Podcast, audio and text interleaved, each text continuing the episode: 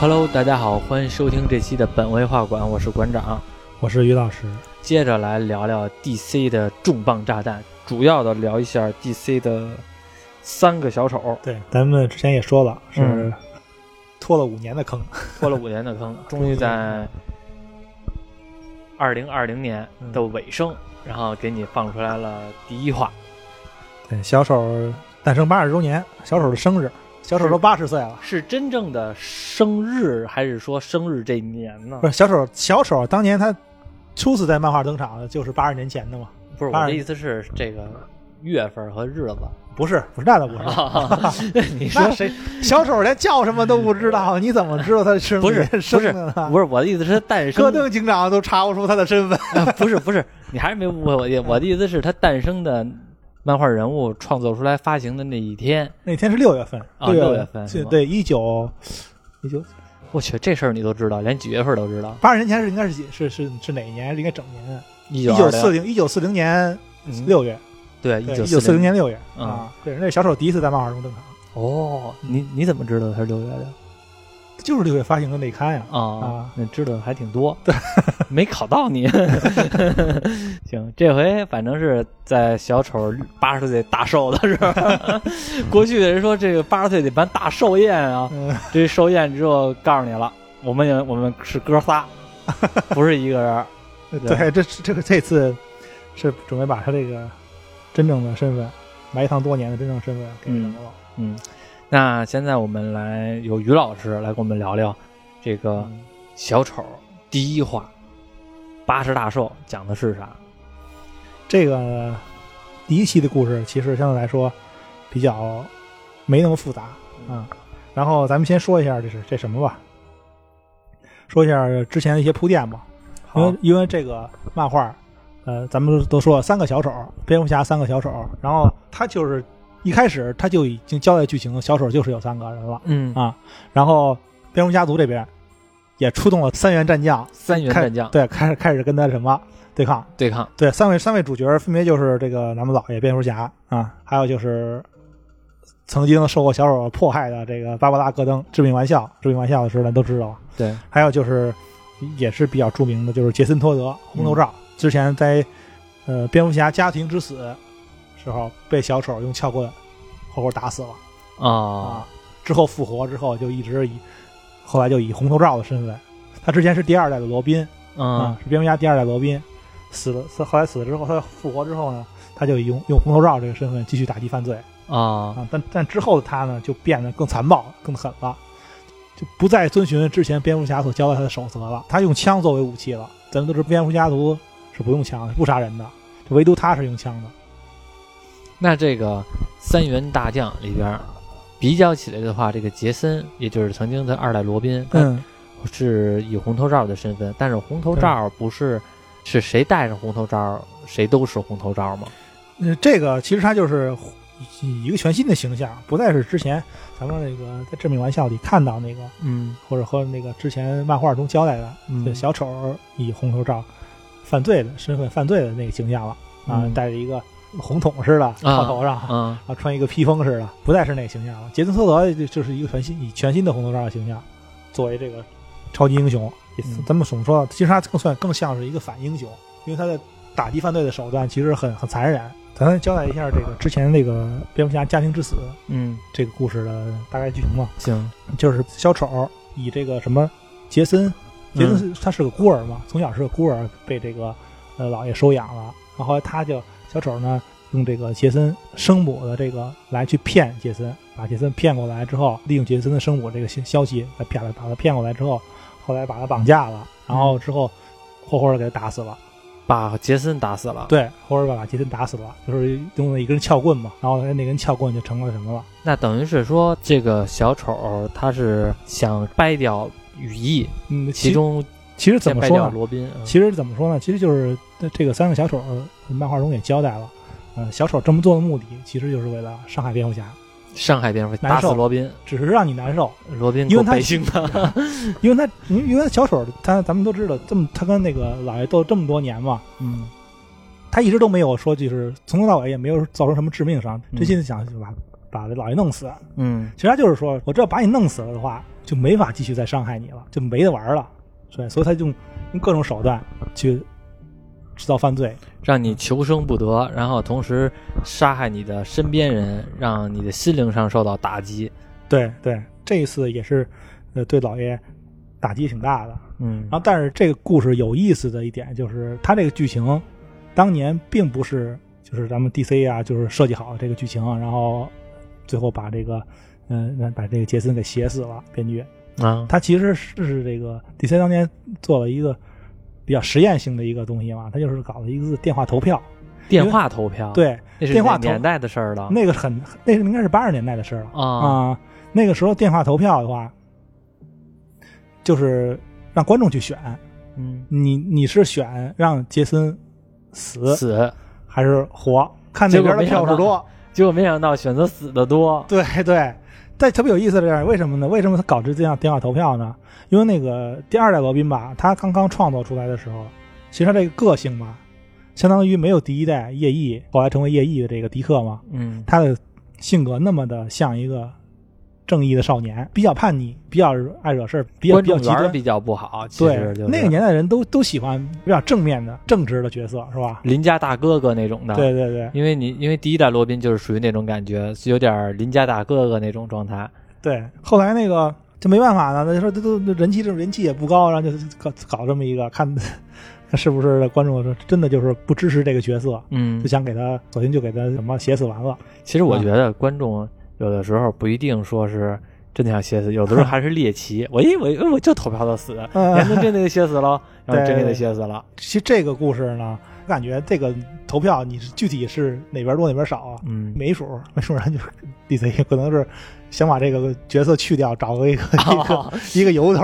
啊，其实没准儿那什么，啊其实没准儿投票不是这样，然后就告诉你，反正现在是五十一比五十，但是不是五十一比四十九。这这都没准啊。但是嗯人家官方公布投票，其实还是就是想让他死的这观众更多。嗯，没办法按照观众的要求，应了观众要求就写死了。对。之后就是杰森会又是以各种形式复活嘛，然后复活之后，他就以以这个红头罩的身份继续打击犯罪、嗯啊，这就是红头罩是怎么来的。嗯，他其实利用红头罩这个身份，就是把这个代号给作为自己的作为代号的话，嗯其实也是按照他自己的说法来说，他也是想时刻提醒自己不要这个忘了这块儿，是要提醒自己是谁把他害成害现在这样，谁让他变变成今天这个样子。是当时戴着红头罩的小丑。是是小丑，其实就是说他在提醒小丑，他用了小丑用过的代号，就是嗯我们认为曾经用过的代号来提醒自己。其实他就是一，其实也是有一种复仇的心态。所以在这话的时候，他做了一些很过激的事情。对，但是之后嗯剧情呢，是咱们慢慢说。嗯很很很过激的事儿，确实是那个。然后另外一个主角这巴巴拉·戈登，咱都知道是致命玩笑，然后对，被小丑打残了，嗯。腰上有一直都有这个伤枪的这伤疤。就是半身不遂了，对，也不能说半身不遂，就是下半身瘫了。后来治好了，治好了也就继续成为蝙蝠女王嘛。嗯。之前站站不起来的时候，坐轮椅的时候就嗯。做过一段时间的神谕，嗯。代号神谕嘛，嗯。一直做后勤工作。之后还新五二重启之后，就把就把这个巴巴拉的戈登残废又治好了，嗯又又又重新站起来，重新回归蝙蝠女王了。啊嗯这个漫画一开始吧，就是这个，咱就看到这个老老爷开着这个蝙蝠车摇摇晃晃的回到了这个威恩庄园，很明显可以看出老爷其实是车都开的开不稳了，又受伤了。对，又受了很重的伤。嗯，这个车开的不稳，都把自己父母的这个墓碑都给撞撞坏了。带孝子。啊，结果晃晃悠悠的从车上下来，然后阿福过来给他搀扶过来，把这个看老爷把战服一脱嘛，看他浑身的伤疤，全都是伤疤，对，几乎铺满了全身。各种各样的人留下来的。对，然后这个阿福就问他说：“你这次又是哪来的疤呀？”我这次是一把雨伞造成了。企鹅人，对，这咱们就知道，其实他刚刚跟企鹅人作作战结束 啊。企鹅人的标志性就是拿着一把雨伞嘛，嗯，对胖胖的，然后拿着一把雨伞。对，然后阿福就提醒老爷说：“你这个一定又会落下新的疤。”然后这会儿老爷其实就是又，其其实这些伤疤嘛，跟着老爷就回忆起他自己八岁那年嘛，他父母被枪杀的。老爷也是，他就这这档子事儿吧，他这辈子是过不去了。对，就是无论他八岁也好，还是他四十八，还是他六十八也好，他老能回到，他老能回忆起八岁那年的事儿。对，这个也是他促使他成为蝙蝠侠的因素之一，一最重要的因素，等于其实他身上的伤疤都会愈合，但是唯独他八岁那年的伤有可能会一直伴随着他。后来那个突然间啊，这个电视里啊，看到电视里边插播的新闻，就说这个主持人就在电视里说说，接下来啊，让这个电视机前的观众嘛，就把年幼的观众都让他们先离开房间，我们要说一个这个非常令人不安的一个新闻。嗯在近期呢，哥谭市有个叫莫克森家族的犯罪组织，他那个势力就是越来越弱，越来越什么了，没有以前那么厉害，嗯，那么那么什么了，嗯那么猖狂了。这次呢，发现他家族其余成员都不在了，都死了嘛，可以说死了，也都但是都离开了。他家族最后一名成员了，在一个叫卢氏饭店的地方给处决了，这个手法很残忍的给杀害了。然后有有的目击者就看到了，说这个杀人的就是小丑，有目击者看到了。这个莫克森家族呢，就是说一下，其实他当年就是他策划了就是杀害这个维恩夫妇的这个事件。那他为什么呢？其实咱们怎么说呢？就是就像呃，咱们之前说，咱们呃以前提到过猫头鹰法庭啊、嗯来说呢，哥谭市本身它就是一个腐败的地方，它自古以来它都是一个腐败的地方，本身就是一个一就是一个黑暗的城市。百年之前的哥哥谭市就有猫头鹰法庭存在，但是这个只有维恩家族一直在致力于把它哥谭市带向光明，一直在以正面的形象再去保护哥谭市。嗯，所以他肯定会就就会伤害到这些所谓的腐败的犯罪分子人的利益。那这个所谓的腐败分子带头人，其实就是猫头鹰法庭。对，其实我记着好像是，我不知道是不是啊。其实哥谭市的建立，其中就有韦恩家族，然后除此之外呢，就有猫头鹰法庭。呃，这么说呢，这猫头鹰法庭其实严格意义上来说，猫头鹰法庭是从新五二之后重新引入的一个全新的犯罪组织哦啊。新五二之前设定是没有猫头鹰法庭存在的，哦，新五二重启之后呢，然后就是交代在哥谭市诞生之初就有猫头鹰法庭的存在。哥谭市四大家族建立哥谭市，对，但是哥谭市的有钱人很多，咱知道这个家这个这个城市虽然这么多罪犯，这么多犯罪犯罪组织，但其实很多的富豪都都都在这儿住着，特别富有的家族都一代跟这儿，它是靠很多这个有钱人支撑起来的。猫头鹰法庭就是哥谭市所有的上流的富豪们联手创办的这个组织，它目的就是在暗中去操控哥谭市。那哥谭市永远都维持着这样这样一种等于说黑暗的这种状态。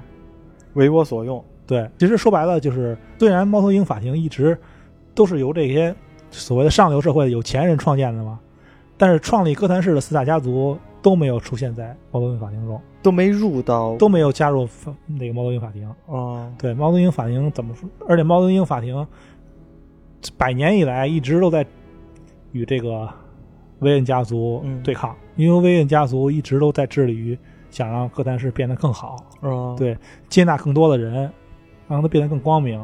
但是猫头鹰法庭其实并不是这么想的，他们想统治这座城市，嗯而且后来在这个，在这个之后之后，后来那个剧情中又引入这个更多的关于哥谭市老过去的设定啊，嗯什么哥谭市有什么这个最后一笑这个防御系统，其实是为了猫猫头鹰法庭啊这些犯犯罪组织去统治这哥谭市以外的城市嗯的一种手段。哥谭市最早建立之初的时候，他们本身就是一个就不是一个我们正常所理解的一个积极向上的这么一个城市，从根儿就开始对黑暗。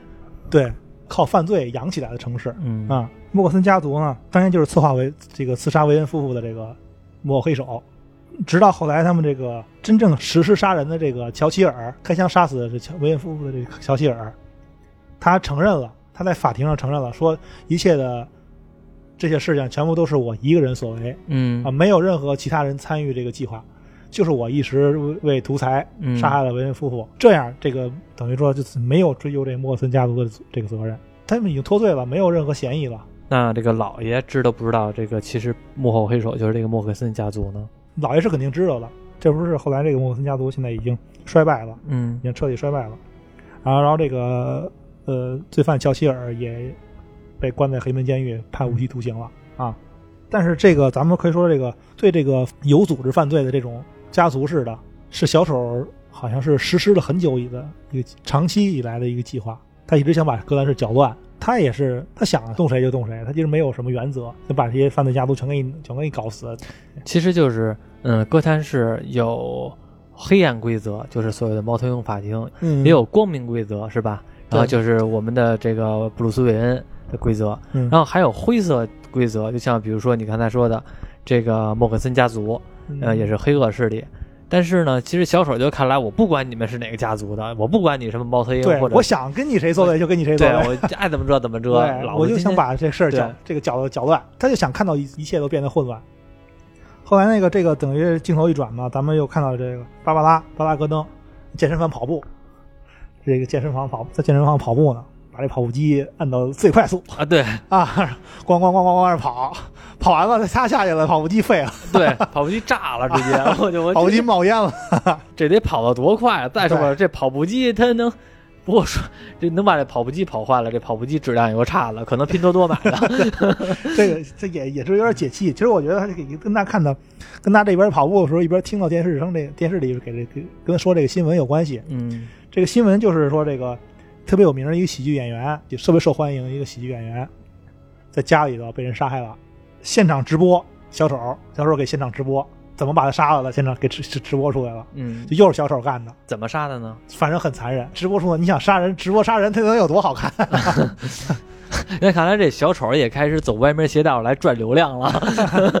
他就是想让能看到嘛，是我干的。嗯嗯和这个刚才咱们看到这个莫克森家族这个人被杀害是在同一时间，都是在同一时间进行的。然后这个估计他这个他这个跑步玩命这么跑啊，也是也是想起了过去这个仇恨了。对，因为他腰上这个疤一直还在一直还带留着这个弹孔这个疤。然后红头罩杰森这个时候也在追杀小丑，嗯他就在跟小丑帮战斗，一边打一边问小丑在哪儿，小丑在哪儿。然后在打斗过程中呢，其实他这个头罩里边也是有收音机的，他们都是可以接收到新闻的嗯啊。接收到新闻之后，他在从新闻里就听到了那个什么，这个在 ACE 化工厂，就咱们致命玩笑不是提到过这对，变成小丑的这个地方吗？化工厂，因啊为小丑掉进去了嘛。这个 ACE 化工厂的这个安保摄像头拍到了小丑在这个化工厂出，挤在同一时间拍到小丑在这个化工厂出现。那就不对了。对，在这个杰森来看，一这个来看的话，怎么这边杀人呢？那边在化工厂就在化工厂就出现了。对，所以这这就是这个三个现场都同时出现了小丑，对，而且这个 ACE 化工厂后来又有这个人给提供情报，说这个 ACE 化工厂出现了三个尸体，嗯，这个就是小丑干的。也是在暗示。对三具尸体。其实红头罩一直在追踪小丑，追杀小丑嘛。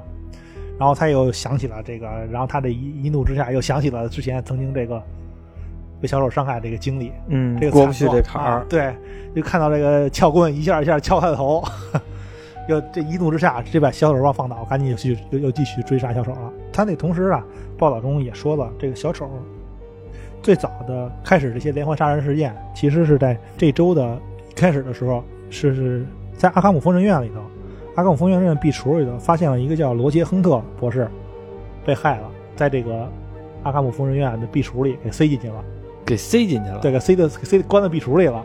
啊，啊，被害了。这是最早小丑开始的连连环杀人案的最早的事件。这个罗杰·亨顿博士，他这个在前不久发售了一个自己特别有名的著作嘛，这著作里他就提到，就是现在这个变装英雄文化就对青年，对现代青年影影响很深。他讽刺的这个这些蒙面英雄们的，哦对对对，无论是蒙面的反派还是蒙面的英雄，对就是现在你们这些制服控，就是吧？无论是谁，都得穿一个自个儿的标识的制服嗯。对，他在讽、嗯讽刺的这些变装的人来说，他说你们这个给自己的这个面具这个代号，嗯，其实只是为了掩饰你们内心想要发泄的一个途径，你给自己的一个理由。其实挺有道理的。对对我觉得其实挺有道理的。对，其实按照正常人的思维，其实反对这些这些超级英雄的人，这是也是一个正常人的思维，嗯，会这么想啊。其实这等于说，你也戴着面具，你就不会担心这那什么有什么心理负担，你减轻你自己的心理负担。而且还有一个戴上面具，其实你还是有安全感的。嗯，不会影响到自己的身份被是吧？因为一个人他社会关系太复杂了，对对，他不光影响到自己，影响到自己的很多的认识的人。对对，后来这个马上就到了这个 AC 化工厂这现场嘛，犯罪现场，然后戈登警长带着这个布洛特布洛克警探一对搭档嘛，来到这个 AC 化工厂调查这三具尸体，带着警察来了。三具尸体呢，全部都被这个打扮成这个当年小丑扮成红头罩的这种形象，都在笑着，对，都是笑着死去的嗯啊。不是那种我们想的像的很安详的笑，感觉好像吃的挺饱，最后睡死那样的，而是那种呃比较疯狂的笑。对，嗯这布洛克警探他也挺逗的嘛，呃，说说这个三个小手同时出现三个现现场，新闻里播了嘛，三个现场同时出发现了小手，同时有人目击到小手，是吧？到底哪个是真的呀？嗯，他跟那自己的手底下那警察就打打赌，说你你我赌就是现在这这三个尸体就是他干的，你你赌哪个？嗯你赌哪个？你打赌，俩人打赌。这个邓小说你我我赌你俩都不对。后来那个这会儿就蝙蝠侠来了嘛，蝙蝠侠来到现场了，开始检查这三个尸体，就发现这三个尸体其实都被小丑毁了，等于三个尸体辨别不了他们的身份了，嗯。因为他的脸部、皮肤嗯真的皮肤已经被化学颜料烧毁了，指纹已经无法辨别了。嗯。嗯，然后这个由于这个笑容嘛，这疯狂的笑已经把他这个这个面部这个肌肉组织也也也损伤了，牙也也烧也毁了，嗯，从任何的就是细节都无法辨认出尸体的身份了。这这段其实挺挺神叨的，通过药啊，还有这个所谓的病毒啊，能把这个人的整个基基因 DNA 全都给破坏了。对他已经他的面部组织已经笑面瘫了，说白了就是啊。嗯。啊。后来那个这老爷就说了，说那个没准仨就是流浪汉，从哪儿拽的流浪汉就给杀了。啊。对，有有可能小丑做这些只是为了让你们看到我在这里出现，嗯，我觉得还有一个目的就是说，有可能在暗示你，嗯在暗示蝙蝠侠，我为什么弄仨？对，有可能，也有可能。然后这个芭芭拉来了，穿到自己的蝙蝠女郎的战衣，然后呢来到 A C E 广场与老爷会合了。然后他也找到了自己的线索，他们都是这就都明白了嘛。小丑其实就是让故意让发现的在三个现场同时出现，并且杀死这这个 A.C. 广场这三个人致死原因呢，其实就是当年腐蚀小丑。就咱们看《致命玩笑》的时候，腐蚀小丑他的那那个那种化学原料改良之后的，更厉害的化学对对对原料。对，但是这个化学原料只是在化工厂里边批量生产的呀，按说起来，对吧？因为这化工厂也不是说小丑我建的，或者说这化学原料有有多隐蔽。这人家就是化工厂，这化工厂也够背性的。啊我这开一个化工厂，你们这乱七八糟的人老在我这儿洗澡嘞，那我也拦不住啊。是吧后来这个他们的现场就发现了，其实这个有一罐化学原料已经丢失了，被偷走了。然后有一辆化工厂的大罐车不见了，被开走了。他们这个时候呢，就准备去调查，去去另外一个现场去调查嘛。这时候其实有一个有一个尸体，就已经以为已经死了的这个尸体，突然诈尸了。活了，对，一边狂笑一边就说这个救救我，救救我，抓着警察。这活了嘛，起码可以从他嘴里能探出点线索嘛。嗯赶紧给他送上救护车拉走，咱们送回这个送到医院去。蝙蝠侠和这个谁，奥拉戈登，蝙蝠女郎两个人就准备护送这个救护车一路到医院，然后顺便的去其他现场继续调查。嗯，然后，但是过程中啊，其实你看这个，其实这个杰森是不是已经上救护车了？掐着这个这个没死的人嘛，就掐着把把他提了起来，就就就问他小丑在哪儿？你知道什么？还跟就说。杰森已经有点不择手段了。对，杰森，对他自从做了红头罩之后，因为他咱们刚才说了，他之前作为罗宾的时候，其实就性格就已经很叛逆。后来成为红头罩之后，他的性格就处事方式就更更加极端了，不择手段了。就是明明这个人已经那个马上生命旦夕了，然后赶紧去医院才是最优解。对但是他在人家趁着还有口气儿的时候，能套多少信息套多少信息，套不出来的话就着急威胁人家，嗯，人家也已经够悲性的了，被小丑给 泡那个化学实验池里边洗澡，这出来之后还得受你威胁。就跟那什么似的，一个绑架绑匪给你绑走之后做虐待之类的，就你好不容易赶上警察救你了，警察还没给你放假呢，先过去抽你俩大嘴巴，赶紧的说，先那逼问你，对他是谁？不说是不是？再叭叭又接着抽，那你这也够背性的。那这时候老爷就赶紧冲上救护车，就怎么就阻止杰森嘛，然后就不可避免的一场打斗。在结束之后，然后咱们把这个人就救下来了。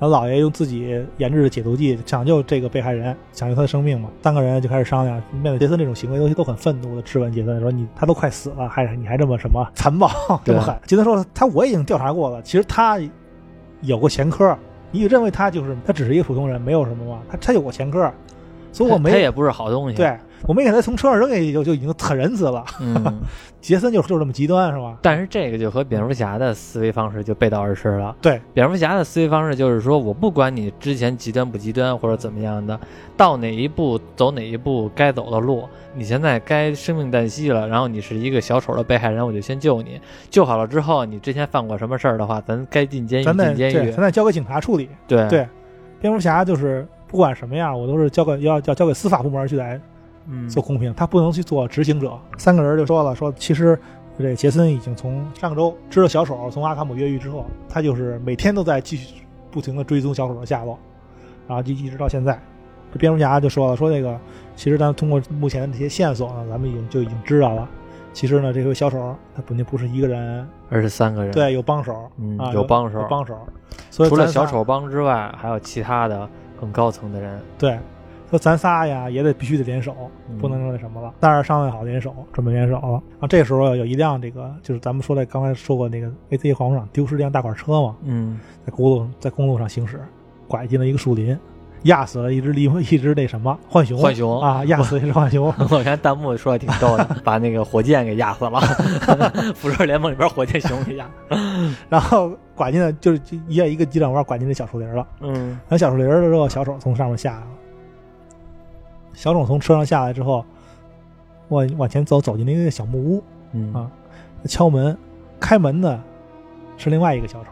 开门的这个小丑其实特别有特别有意思，其实他穿的是这个夏威夷这个衬衫。就是像度假。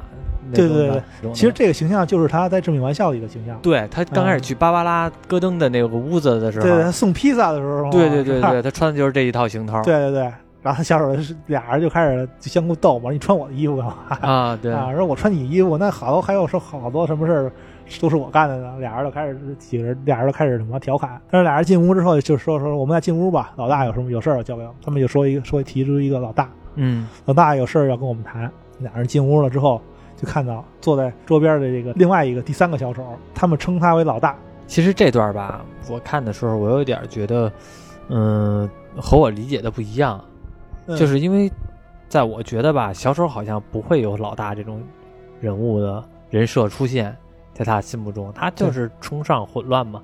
之前冲上混乱，怎么会有上下级这种关系呢？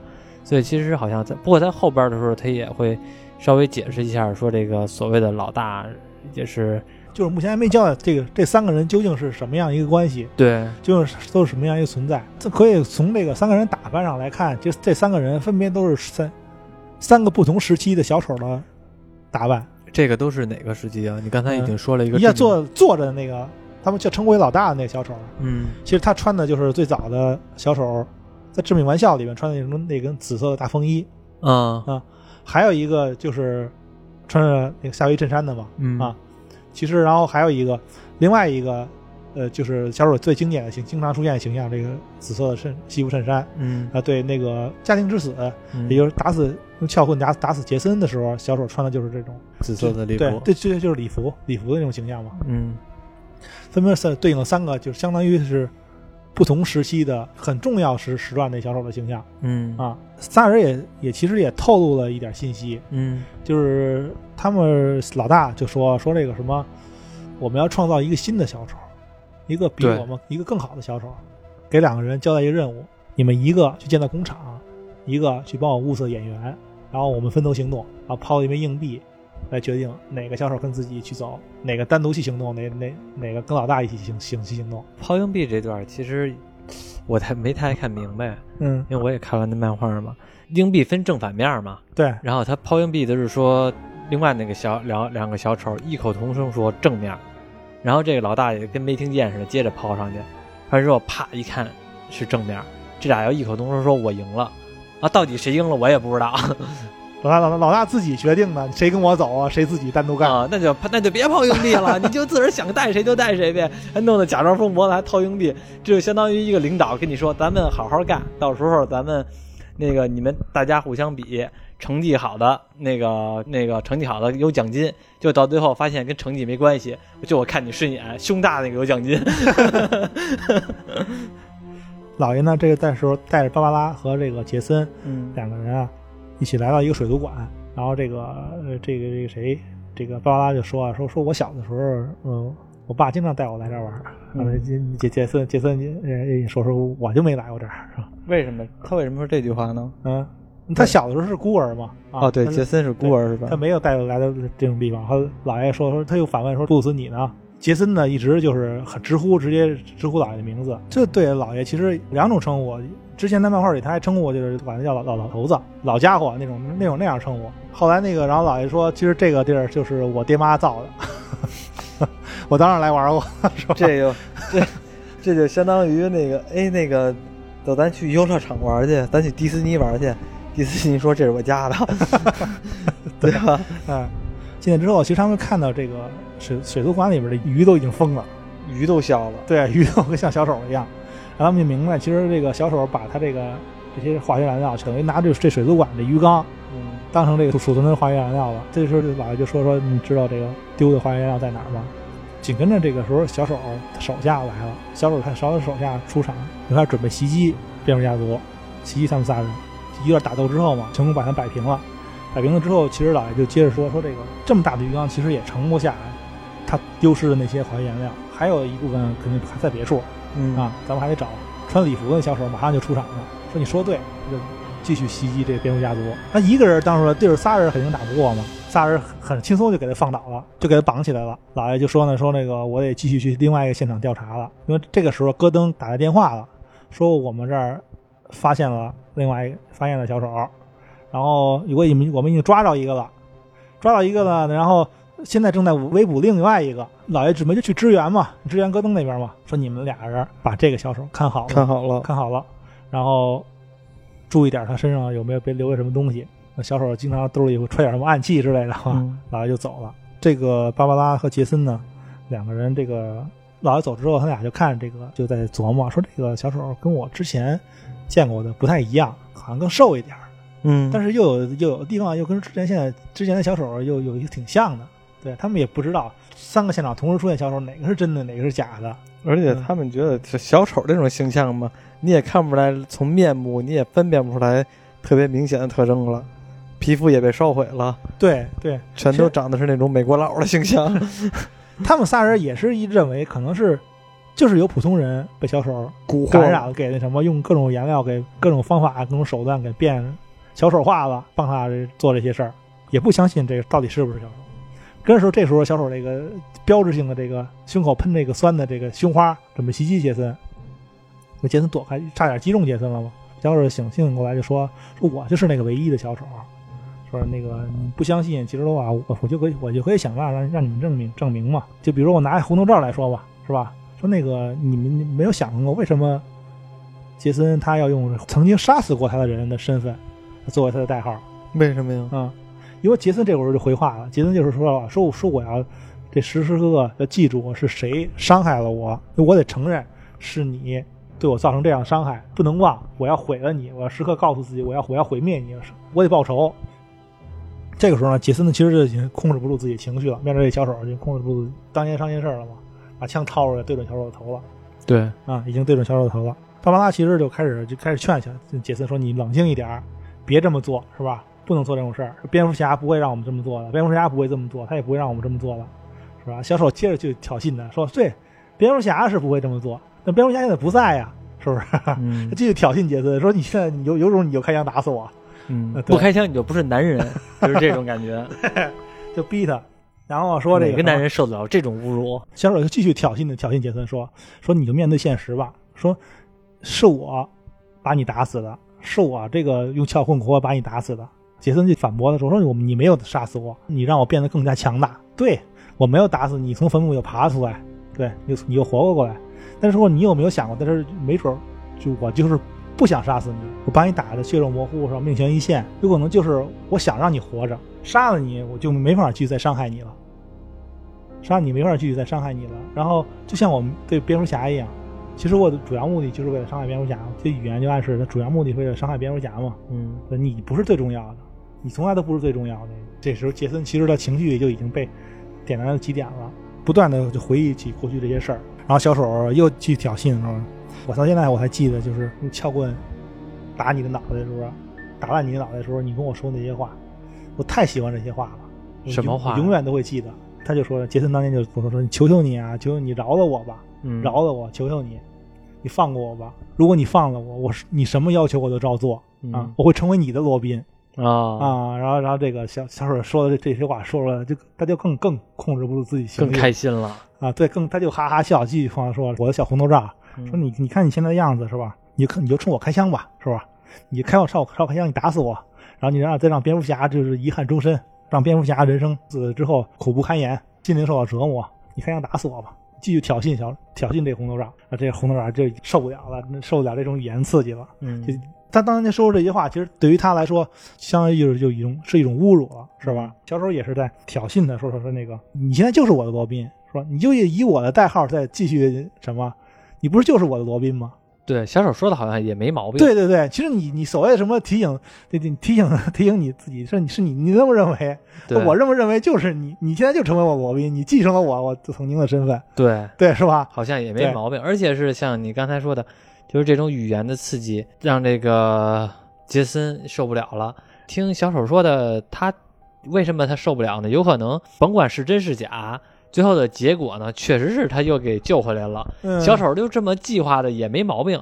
杰森一直以为自己是靠自己的这个求生意志也好，还是或者说怎么样，最后大命不死，然后能导致说最后能反抗小丑。他以为自己是通过自己努力的结果，但是其实没准儿，换句话说，这就是都是小丑计划的对，。其实小丑，其实这个这谁呀、小丑只是用一种挑衅的语气，其实在激怒他。当然，而且杰森的复活也是根据 DC 这么多年的设定不一样，然后新五二之前啊，新五二之后都有改动。其实小丑当年就是给他打死了，他就是又又后来又复活的。那这个时候他的语言挑衅，其实相当于对杰森的一种侮辱了。说你那时候向我求饶的时候，是吧？你那个表情，当年他也想起来，因为那当年我那个耻辱，对，也是我 耻辱，是吧？嗯，这时候他已经控制不住自己了。芭芭拉也看出来了，准备就上前冲上去就阻止他，结果这个什么被杰森躲开了，嗯杰森还是开枪了，把小丑的头打爆了。小丑死了，对，直接嘣一下，对倒地，把脑袋打穿了。小丑带着笑容就这么去世，就是就这么挂了。然后这个时候，芭芭拉就已经看了，就是就是很很愤怒，说那个说你你干的都这都是他妈什么呀，是吧？嗯疯了似的，是就质问杰森。杰森说说你那什么，我只是做了我应该做的了结，是吧？他当年对你做成那样的事儿，是吧？难道你没有想过一枪打死他吗？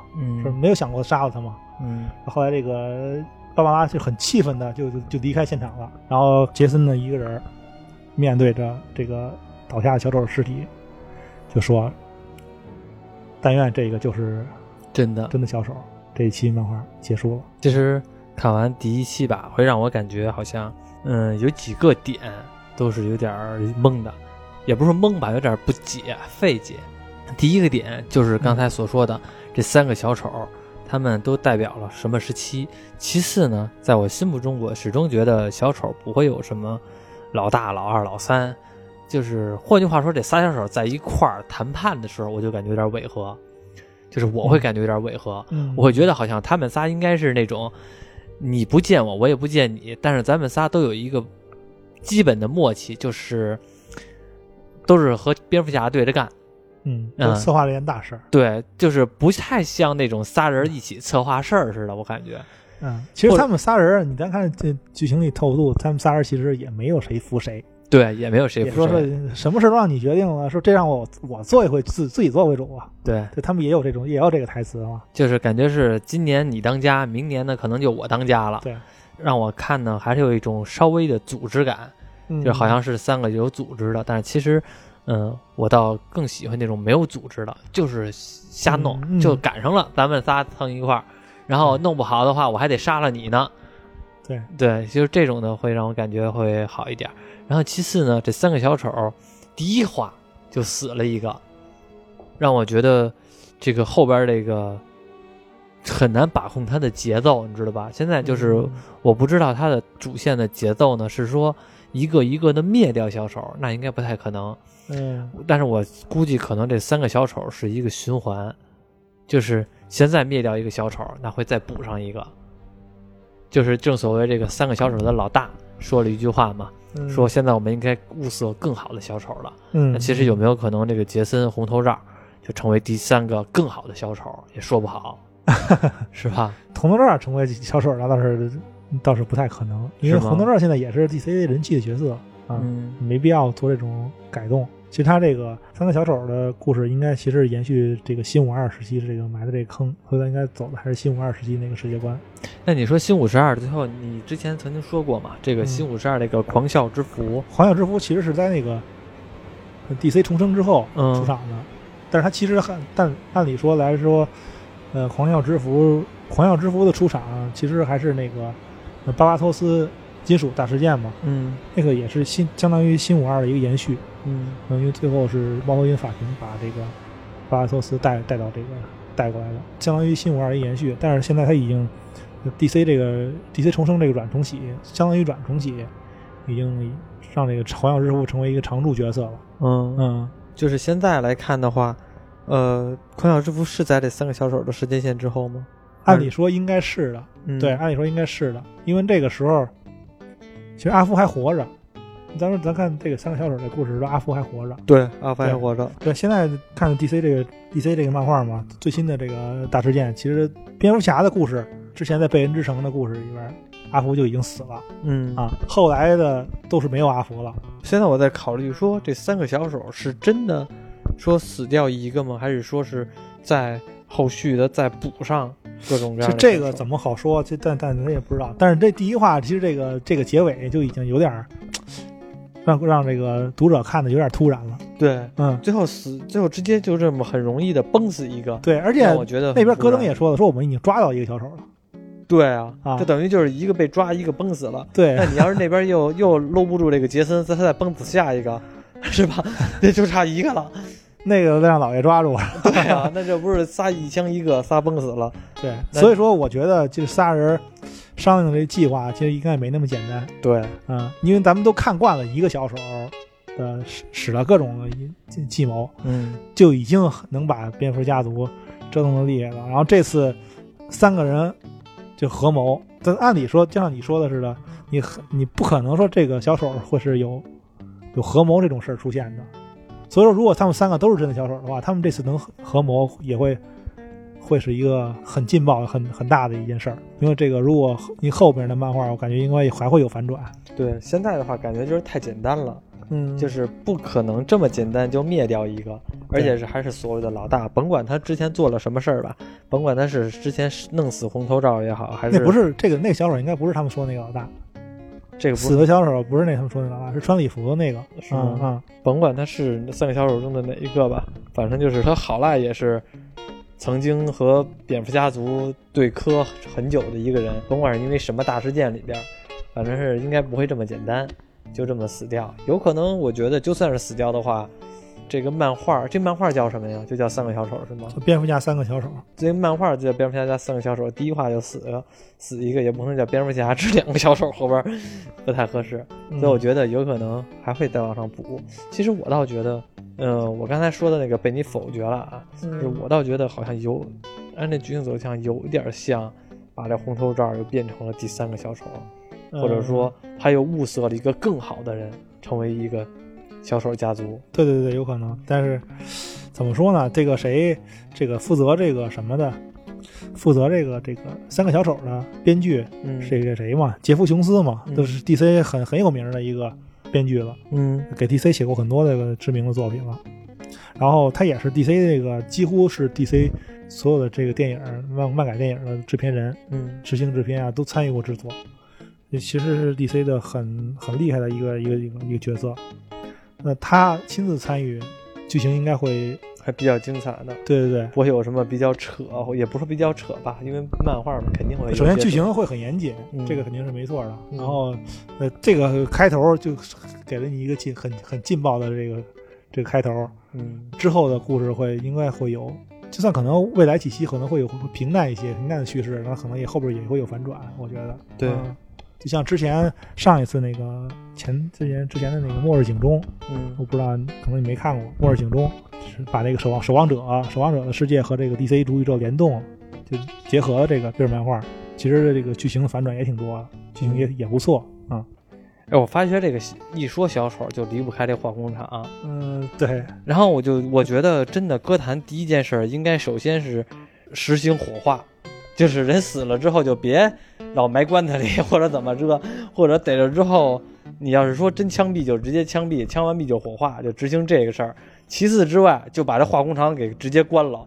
你说就这么一个厂子，你他挣多少钱？他能就老说因为这点东西，你不管是谁掉进去都出来都成小丑了。他就是一个兵营，就是了兵营，一直造兵。你嗯，第一件事应该把这个这件事儿给办了。就这个也是咱们一开始最开始给出小丑的设定的时候，咱们印印象里就是最靠谱的一个小丑的设定嗯起源。嗯对，其实那个致命玩笑这个之前只也是有可能也只是小丑诞生的一种可能性嗯啊、有可有可能能是三个小丑中的其中一个呢，还对对对，嗯有可能那小丑真的是就是小丑他自己，他真的就是之前那个身份，嗯嗯，但是他具体叫什么呢？但是之前 DC 给的设定也都不完整啊，没有说这个全名全姓的啊。但是我估计这回即使是三个小丑，他也不会给一个呃嗯正统的设定的，因为他小丑这种人物，小丑这种人物吧，现在是你嗯给他什么设定都不合适了。啊，而且 DC 经过这 DC 这个这么多年呀、重启过好多次，重启的大事件就好几次，嗯，是不是？你小丑的设定改改改来改去也也是有可能的对，啊。所以说他弄出一三个小丑，意思就是说。哎，至少我容错率还能高点儿，对吧？有可能他是那个人，他是那个人，别是一个人啊。嗯一个人的话，这个就说不圆了。嗯有三个人，至少这人说不圆了，还能拿那人补一下，对 对吧？对，小丑这人这个角色就更神秘、变化莫测了。对。不过这么一看的话，哎，感觉这整个歌坛里边的所有的反派来说，在小丑面前又弱化了好多。其实我觉得其他的反派吧，现在是有点太弱化了。歌坛镇那美剧还算不错，就是他把其他的反派也提了出来了。嗯，但是如果要是没有之前歌坛镇的美剧，你看，其实整个蝙蝠侠这个系列的反派就这么一个小丑，嗯还有一个贝恩，还是嗯稍带一诺兰的范儿。你像之前企鹅人啊、谜语人啊、红头罩啊嗯这些人，其实都没有出来，嗯其实感觉都有点可惜。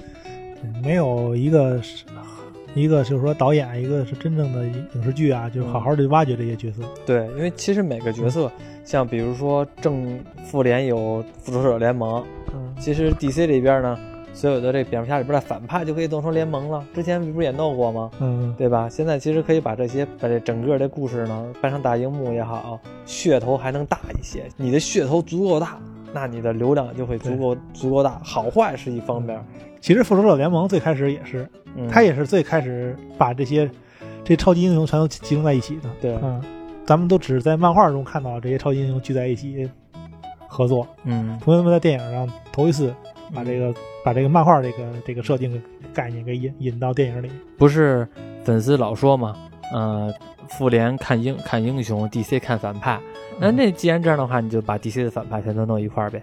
反正又漫画里边又不是没弄过，你可以让这个蝙蝠侠就像漫画似的，一一一次一一部电影里对上多个反派。对对，一部电影里边对上多个。对呃，咱们之前聊那个蝙蝠侠那个，就是说上回上一期然后那预告片的那个，嗯嗯，不是就是有可能会出现谜语人和双面人吗？嗯对吧？还有小手帮企鹅也也也也啊，对，企鹅，嗯然后这些也会出来。然后如果要是说以后，比如说正义联盟大战哥谭镇的反派联盟，我去，嗯，那倒没那么什么，他们闹不那么闹不了那么大也。是这玩意儿就没法闹，超人一个人过来一个激光镭射眼全都干掉。这个三个小丑呢，我们这边聊了一期，等以后三个小丑，我估计再聊的话，就有可能是整个故事线完了，嗯，是吧？然后可能咱再聊一期，但是那估计就是明年的事儿了，短期之内有可能对，但可能这个因为一期的内容相对来说，这这个发售一期的话，嗯相对来说还是是漫画只有五十多页，其实内容还是不错的。咱只能在等它更新俩月之后，多多攒两期，咱们再对做下一期。对对对对对，反正是三个小丑，我们这期聊了一下，嗯，之后那个等再更新吧，咱一块儿给大家继续讲吧。行嗯，好嘞，嗯那先这么着，好，拜拜。拜拜。